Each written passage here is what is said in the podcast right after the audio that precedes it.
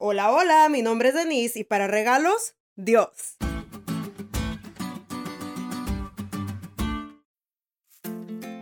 ¿Alguna vez has entrado a un intercambio de regalos? Sí, esos famosos juegos en que se distribuye aleatoriamente quién le va a regalar a quién. Son muy famosos en épocas navideñas y con nosotros los godines, es decir, los empleados de oficina, pues más. A mí sí me gusta entrarle, la verdad, porque yo soy muy godín. Pero a muchas personas les disgusta, porque es que terminan regalándoles cosas que no van con su personalidad, no les queda o que sencillamente no les gustan. Tal vez estés pensando que eso no tiene nada que ver con la elección y que falta mucho para Navidad.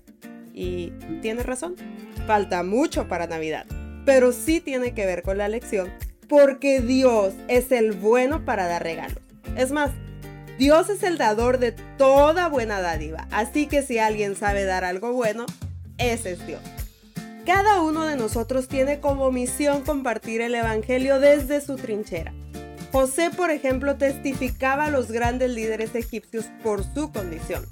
Daniel tuvo la oportunidad de compartir el Evangelio a los grandes de Babilonia porque hasta allá lo llevó Dios.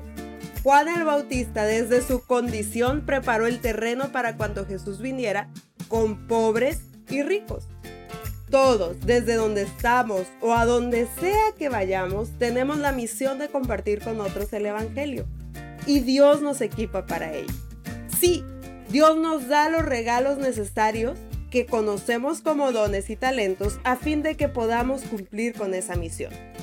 Los dones y talentos que el Espíritu Santo nos imparte sí tienen que ver con nosotros y con nuestra tarea de predicar.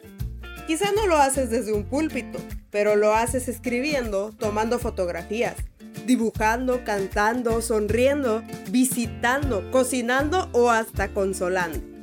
Así como Jesús fue ungido con el Espíritu Santo en su bautismo para equiparlo en cumplir su misión, nosotros en nuestro bautismo también lo somos. Dios, que es el dador de toda buena dádiva, nos ha dado el equipo suficiente para bendecir a la iglesia y al mundo.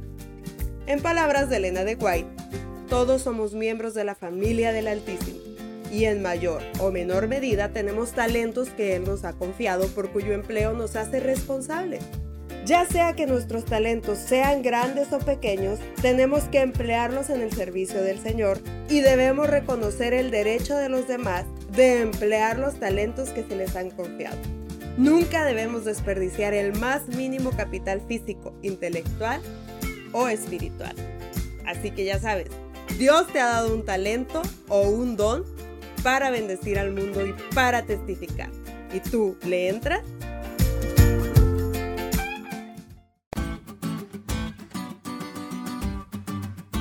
¿Te diste cuenta lo cool que estuvo la lección? No te olvides de leerla y compartir este podcast. Es todo por hoy, pero mañana tendremos otra oportunidad de estudiar juntos.